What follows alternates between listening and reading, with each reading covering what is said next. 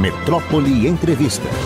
Eu vou conversar aqui, estou recebendo no estúdio, para minha alegria, Dudu Ribeiro, historiador e fundador da Iniciativa Negra.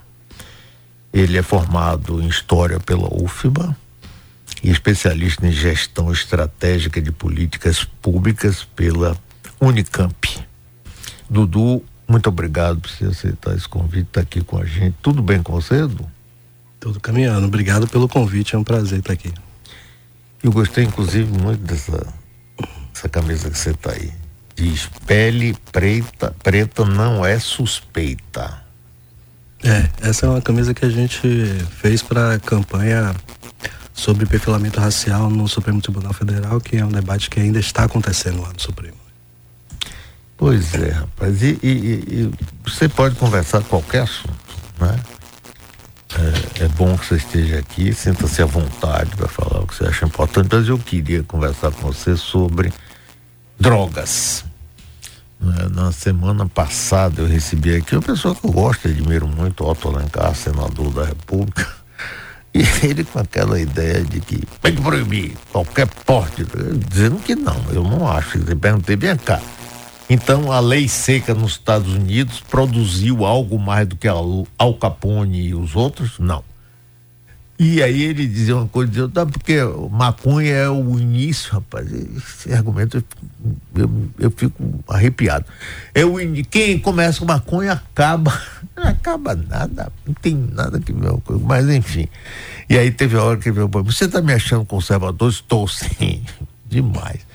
E aí, Dudu, fale um pouquinho sobre isso. Como é a sua visão com essa coisa que você trabalha? Como é que é isso aí? Bom, a gente tem que pensar que a, o uso de substâncias que hoje a gente chama drogas, ela faz parte da história da humanidade. Né? A gente começou a usar drogas logo depois que a gente começou a comer, porque foi a partir de fungos, de alimentos fermentados, de plantas psicoativas. O que é muito, muito novo, na verdade, da história da humanidade é a proibição a partir da criminalização. E ela é criminalizada, por exemplo, no Brasil. Primeiro, em 1830, no Rio de Janeiro, tem o Pito do Pango. É a proibição da maconha. E na letra da lei estava escrito: a punição é para escravos e outras pessoas que dela fizessem uso. Já apontava quem buscava perseguir. E quase 100 anos depois, aqui em Salvador, um médico, sergipano, mais radicado aqui, Rodrigues Dória ele vai dizer que a maconha é uma vingança dos negros contra os brancos por terem usurpado sua liberdade. Por isso que deveria proibir maconha. Não tinha nada a ver com saúde, com proteção da, da saúde pública.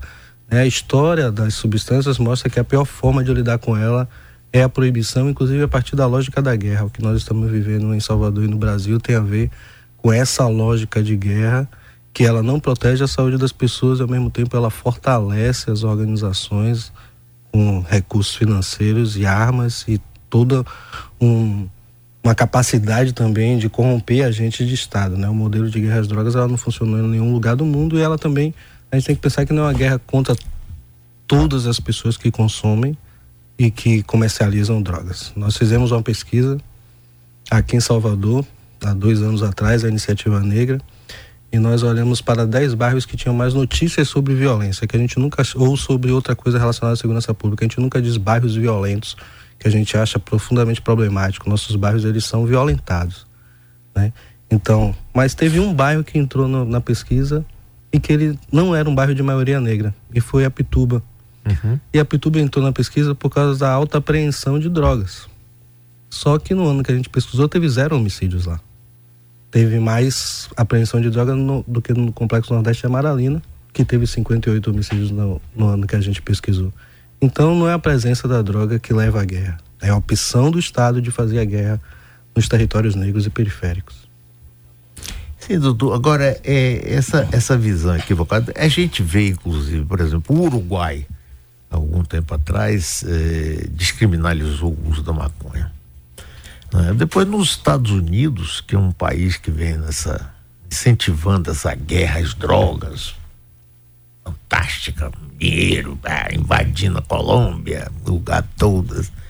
Hoje, vários estados americanos descriminalizaram o uso da maconha para uso recreativo. Não é para tratar de doença, uso recreativo. Mas mesmo assim persiste aqui no Brasil essa visão de que o uso da maconha, por exemplo, falar aqui dela, maconha, é o caminho para outras drogas, como o Otto Alencar falou aqui, né? E é uma coisa que as pessoas vão ser assassinas, vão ficar violentas. O que, que você acha disso aí? É, primeiro a gente pensar como é que são feitas, foram feitas essas pesquisas que buscavam indicar que a maconha era a porta de entrada. Né? Na verdade, pegava-se as pessoas que tinham uso problemático de drogas mais pesadas, tipo heroína, e buscavam a carreira reversa dela, para buscar onde elas começaram. E aí, como maconha é a substância ilícita mais consumida do mundo, a maioria das vezes ia começar na maconha. Mas se fizesse o caminho contrário, pegasse os indivíduos que começaram a utilizar maconha e olhassem para onde eles chegaram, ia perceber que, na verdade, a maior parte deles não iam para outras substâncias. Esse foi um processo de criminalização da maconha muito incentivado pelos Estados Unidos. Né? Tem uma história que o, o braço direito do Richard Nixon, Joe Elshman, ele dá uma entrevista 20 anos depois do governo Nixon e ele diz assim: Nós tínhamos dois grandes inimigos do governo Nixon. Hum. Os negros e os brancos pacifistas que iam para a rua contra a guerra. E aí ele diz: é, mas a gente não podia mais criminalizar os negros por serem negros e nem os brancos por serem pacifistas. Mas a gente entendeu que se a gente criminalizasse determinadas substâncias, investisse pesado, a gente ia poder prender seus líderes, desorganizar suas atividades, invadir suas reuniões. Se a gente sabia que a gente estava mentindo sobre as drogas, claro que a gente sabia. Então não tinha a ver com drogas, tinha a ver, que é o que a guerra às drogas é até hoje, com o controle de populações, com controle e monopólio de mercado. A gente tem que pensar, por exemplo, que a gente fala muito sobre tráfico de drogas olhando para as comunidades violentadas, mas só que é um comércio que movimenta mais de 500 bilhões de dólares no mundo. E onde estão os banqueiros que estão envolvidos com o tráfico de drogas? Porque se tem 500 bilhões de dólares circulando, precisa de lavagem de dinheiro, evasão de divisas. Né? Nós temos bancos que foram processados criminalmente nos Estados Unidos, por exemplo, por lavar dinheiro do cartel. Mas só que a mira da guerra às drogas é para o comércio varejista. Eu estou conversando com o Dudu Ribeiro, historiador e diretor executivo da Iniciativa Negra.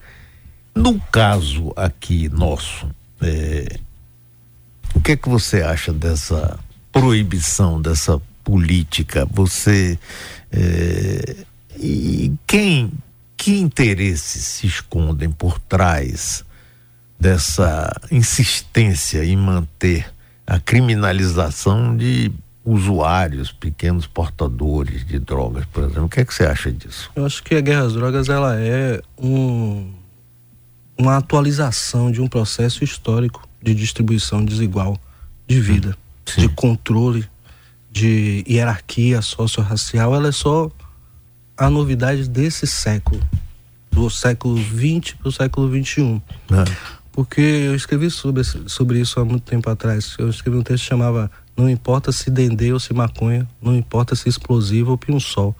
Explosivo ou pinho-sol estava fazendo referência ao caso de Rafael Braga no Rio de Janeiro. Ele foi preso e condenado porque estava com pinho-sol. E a Polícia Civil, a perícia, demonstrou que não era explosivo. Ainda assim, ele foi condenado a sete anos de prisão.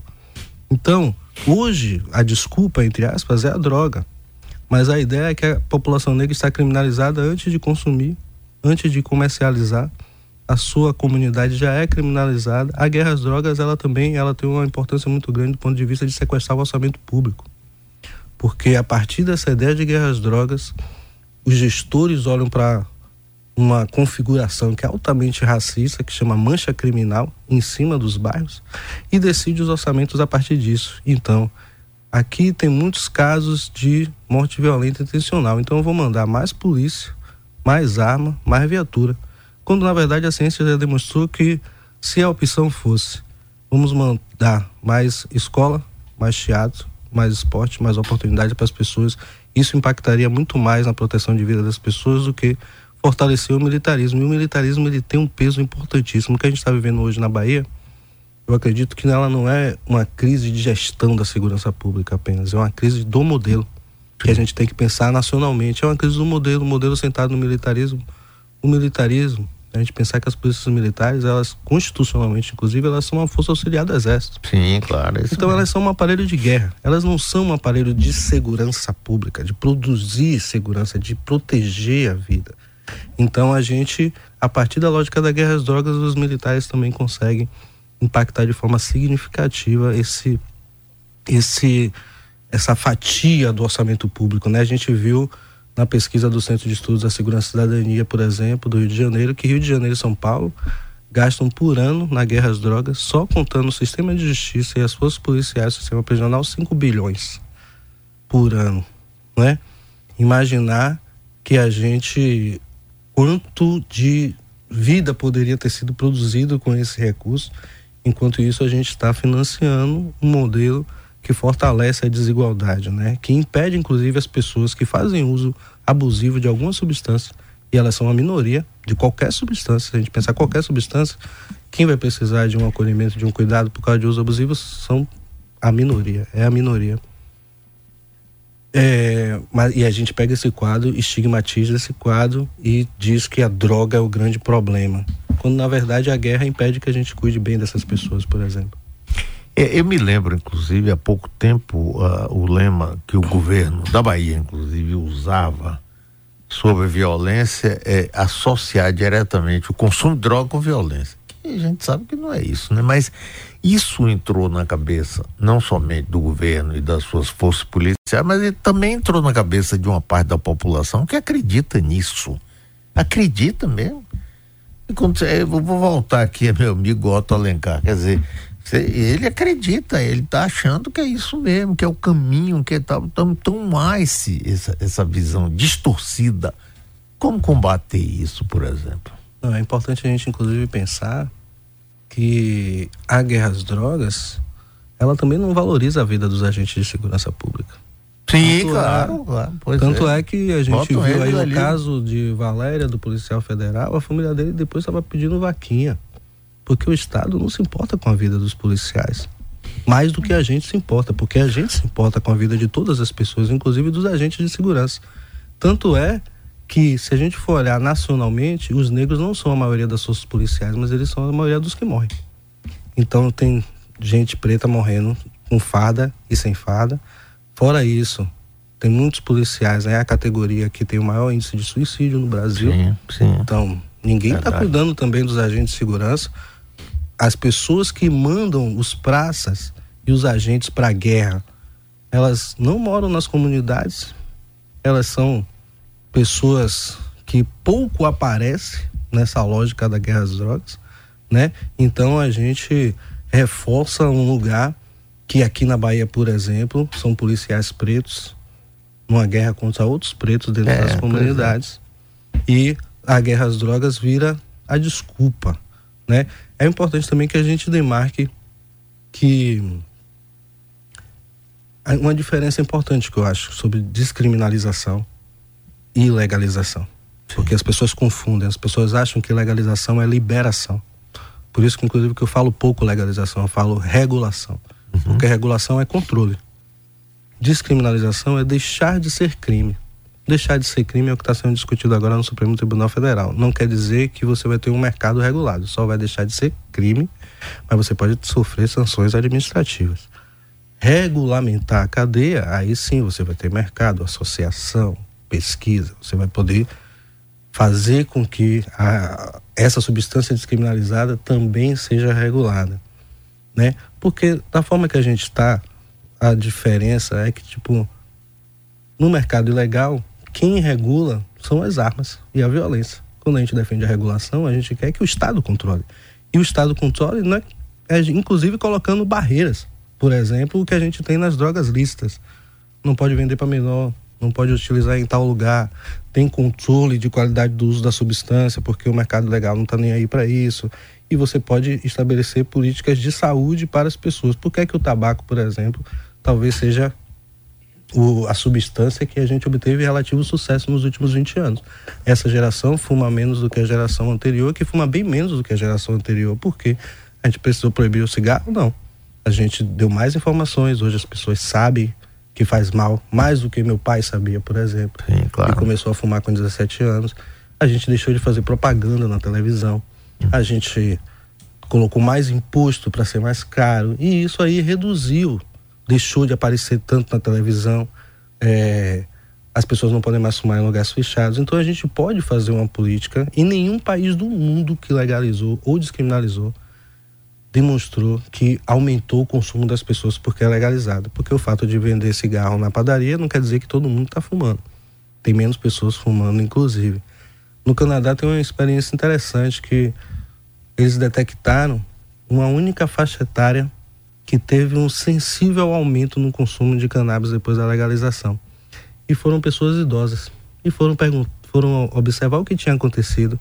Eram pessoas que estavam substituindo remédios Sim, claro, muito claro. mais agressivos. Então a pessoa tomava nove comprimidos, passou a tomar um, porque estava utilizando uma substância natural. É isso mesmo. Diga, Nardelli. Bom dia, Dudu, tudo bem?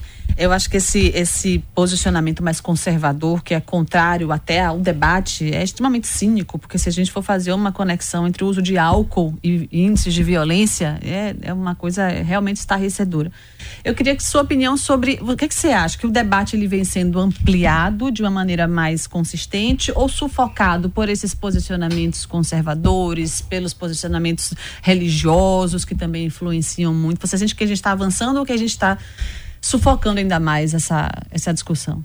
Bom, eu estou trabalhando nesse tema há cerca de 15 anos, né? Eu acho que a gente tem um cenário diferente de 15 anos atrás, inclusive muito impulsionado pela sociedade civil e pelas universidades que fizeram pesquisa, que fizeram movimentos, que venceram inclusive no Supremo Tribunal Federal a legalidade da organização das marchas que debatiam a lei de drogas, né, chamadas marchas da maconha. Em 2011, o Supremo decidiu que não era apologia, porque ninguém estava dizendo para a rua dizer fume maconha, as pessoas estavam dizendo precisamos Discutir. debater a lei de drogas, né? Então, mas ao mesmo tempo que as organizações conseguem ter mais capacidade de decidir, de transmitir informação, de fazer pesquisa, de conversar com a sociedade, obviamente há uma reação. E aí a gente também enxergou uma reação num período conturbado da história do Brasil, não só de um golpe, depois de um governo de extrema direita que desmontou, por exemplo, o Conselho Nacional de Política sobre Drogas, que fez uma ideia de colocar todo o recurso de cuidado no campo de drogas dentro de comunidades é, de fins religiosos para o cuidado sem nenhum nenhuma é, aparato científico para cuidar dessas pessoas, um lugar novo de prender as pessoas. Não estavam dentro das prisões, mas as internações compulsórias e involuntárias passaram a fazer parte do discurso oficial e passou a receber muito mais recursos do ponto de vista de a gente fortaleceu essas comunidades, chamadas comunidades terapêuticas, em detrimento da rede de atenção psicossocial, que é o Sistema Único de Saúde, que tem o Centro de Atenção Psicossocial, que tem uma uma formação baseada na ideia que é a redução de danos. A redução de danos, ela não é contra a abstinência do uso de substância. A redução de danos, ela pensa o seguinte: nós queremos cuidar das pessoas. As pessoas podem optar parar de usar substância. Mas se elas não conseguirem, não quiserem ou não puderem, a gente vai deixar de oferecer o cuidado, a gente só vai cuidar se ela topar parar? Não, a redução de danos vai pensar como oferecer uma estratégia baseada na própria autonomia da pessoa. E ela vai começar a despertar para o seu autocuidado e aí estabelecer mecanismos de cuidado para o uso da substância. Essa é a melhor forma de lidar, porque o Estado, primeiro, ele não deveria definir sobre a sua opção individual de usar uma substância. Segundo, quando você fizer, o Estado não pode te abandonar, ele pode te oferecer cuidado, ainda que você use. Essa é a ideia da redução de danos. Daniele. Bom dia, professor. Falando sobre quem decide e demanda nesse país, os três poderes, né? Executivo, legislativo, judiciário, a gente ainda tem uma representação mínima, ínfima de pessoas negras num país como o nosso, né? E aí a gente tem campanhas aqui em Salvador, né? Não, já vem isso desde a década de 70, né? É, para que a prefeitura tenha um representante negro. E aí é, volta agora nas últimas eleições voltaram essas campanhas como se fosse algo novo né? Como se fosse algo do identitarismo que chamam né? Agora o pleito é para que o presidente Lula que ele já descartou considere raça e gênero para a vaga do STF queria saber como é que o senhor vê isso essa posição do presidente a importância e esse, essa crítica ao chamado identitarismo que tem surgido essa nova onda por causa da situação do STF especificamente É, esse é um tema importantíssimo. Primeiro que parece, quando a gente olha a composição, olhando agora para o debate do Supremo, é que a reivindicação de uma mulher negra para ocupar a próxima cadeira, ela é que racializa o debate sobre a ocupação do cargo do ministério, como se os brancos eles não fossem racializados. Então assim, parece que existe uma neutralidade ali e nós estamos exigindo algo que que inaugura alguma coisa ali. Na verdade, já existe uma racialização ali presente, mas é que ela é centrada na história de vida de pessoas brancas, na participação de pessoas brancas na política. E a gente também, por isso que é tão importante a gente, obviamente, continuar reforçando a necessidade, porque não é uma questão de representatividade estrito senso. É porque isso tem a capacidade de impactar significativamente no percurso da justiça brasileira. No percurso da justiça brasileira e no percurso de vida das pessoas que são atendidas pela justiça brasileira. Se a gente chega, nós temos uma justiça que ela é majoritariamente branca, é ela que pede a prisão, por exemplo, de Rafael Braga, com o Pinho Sol, manda prender, não tem nenhuma relação com aquela vida. Porque é isso, o racismo ela retirou a humanidade das pessoas. Então, boa parte dos juízes que não tem nenhuma conexão, nenhuma vivência, nenhuma experiência com a maioria da população que é negra, ela nos considera cidadãos de segunda classe. Então, mover essas peças, ela é fundamental, inclusive, para o que a gente quer chamar de democracia. Porque não dá para a gente olhar para o Brasil e dizer democracia se a gente olha para a cor do, Supremo Tribunal Federal, se a gente olha para a cor dos principais espaços de poder, porque é, a exigência da população negra hoje pela representação não é pelas histórias de vidas individuais, é sobretudo na sua capacidade de afetar a história do Brasil de forma mais profunda, da gente poder, por exemplo, ter crianças e adolescentes olhando e mirando aquelas possibilidades para sua vida, a gente desestigmatizar o local que a branquitude fez a negritude estar presente, né? Então, se a gente se, se a gente se relaciona com a justiça, a gente normalmente tem que estar no banco dos réus, a gente não pode estar do outro lado. Então, acho que esse é um tema fundamental. É, o presidente Lula precisa levar isso em consideração. A gente não vai é, recuar dessa exigência. É fundamental que a gente faça isso. Não é só bom para o Supremo Tribunal Federal, é bom para o Brasil.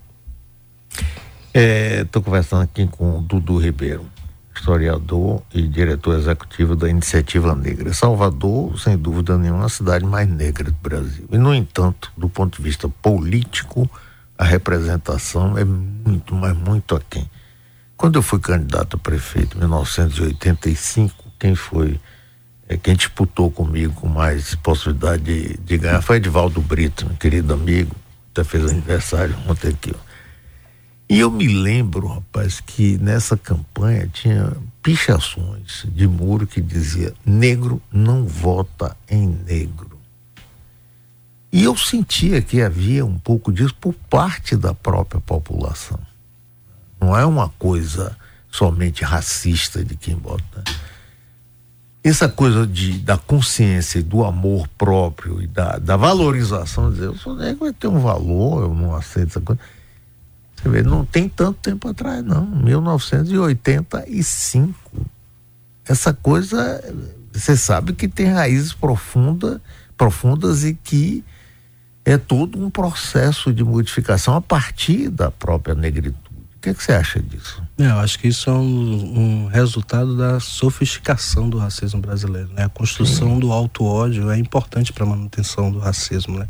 Então, na verdade, se a gente olhar para Salvador, que é a cidade mais negra fora do continente africano, onde na verdade uma porcentagem mínima da população de homens brancos é que sequestra a riqueza produzida pelo 83% da população, né? Eu acho que a gente, obviamente, tem muito caminho para percorrer, mas a gente também tem uma história muito valorosa aqui de fortalecimento da autoestima e do lugar da negritude, muito delas conduzidas inclusive por grupos culturais, sobretudo os blocos afros, tem um papel fundamental. Não é sobre apenas carnaval, é sobre política, estética, sobre a estética do poder também, né? E fora toda a história de luta e resistência que Salvador tem, né? Mas a gente não tem como passar ileso né, desse processo muito sofisticado, eu sempre digo, do racismo brasileiro, de produção do auto-ódio. É isso que vai rebater também no que eu estava falando sobre segurança pública, de negros fardados estarem em guerra com outros negros sem farda. Né? É preciso muita, muito adoecimento provocado por essa lógica racial para as pessoas, inclusive, não perceberem que o outro lado é muito parecido, né? E assim, e quem comanda a guerra, quem manda nesse processo, ela nem aparece, né? E também muitas das pessoas que participam dessa lógica da guerra às drogas, a gente precisa sempre destacar, né? Porque parece que sempre a questão é polícia. Mas e aí, a gente não vai discutir o Ministério Público, por quê? O Tribunal de Justiça, por quê? Porque ali estão a maioria das pessoas brancas, eles têm um papel fundamental o fortalecimento hoje, por exemplo, das organizações criminais ligadas ao tráfico de drogas e armas, ela é resultado do Estado brasileiro. O Estado brasileiro é que criou o tráfico de drogas quando optou pela proibição. Mas fora isso, ele fortaleceu as organizações à medida que a gente cresce de forma exponencial o encarceramento de pessoas. A gente está chegando a quase um milhão de pessoas onde é que essas organizações estão se fortalecendo dentro dos presídios. Então o Estado é diretamente culpado pelo fortalecimento das organizações criminais e fora. Ele não é só culpado, como ele é conivente, patrocinador, porque a guerra ela corrompe agentes públicos, né? Então não existe a gente falar facção sem falar sobre poderosos, ricos, brancos e que estão fora do radar do debate da política de drogas. É isso mesmo. Dudu, muito obrigado, viu? Foi muito bom conversar, conhecer você, conversar com você. Deixa à vontade para quando achar que está na hora, nos acionar, que nós vamos receber você aqui com alegria, com prazer. Eu que agradeço. pela sua luta, viu? Eu que agradeço o espaço, continuamos aí à disposição, a iniciativa Negra por uma Nova Política sobre Drogas. Eu queria só dizer também que a gente coordena a rede de observatórios da segurança aqui na Bahia, em uma parceria com o Instituto Fogo Cruzado, e hoje nós estamos iniciando um workshop sobre produção de dados em segurança pública para qualificar a produção de dados da Secretaria de Segurança, porque nós estamos falando com a Superintendência de Prevenção até a próxima sexta-feira. Muito obrigado.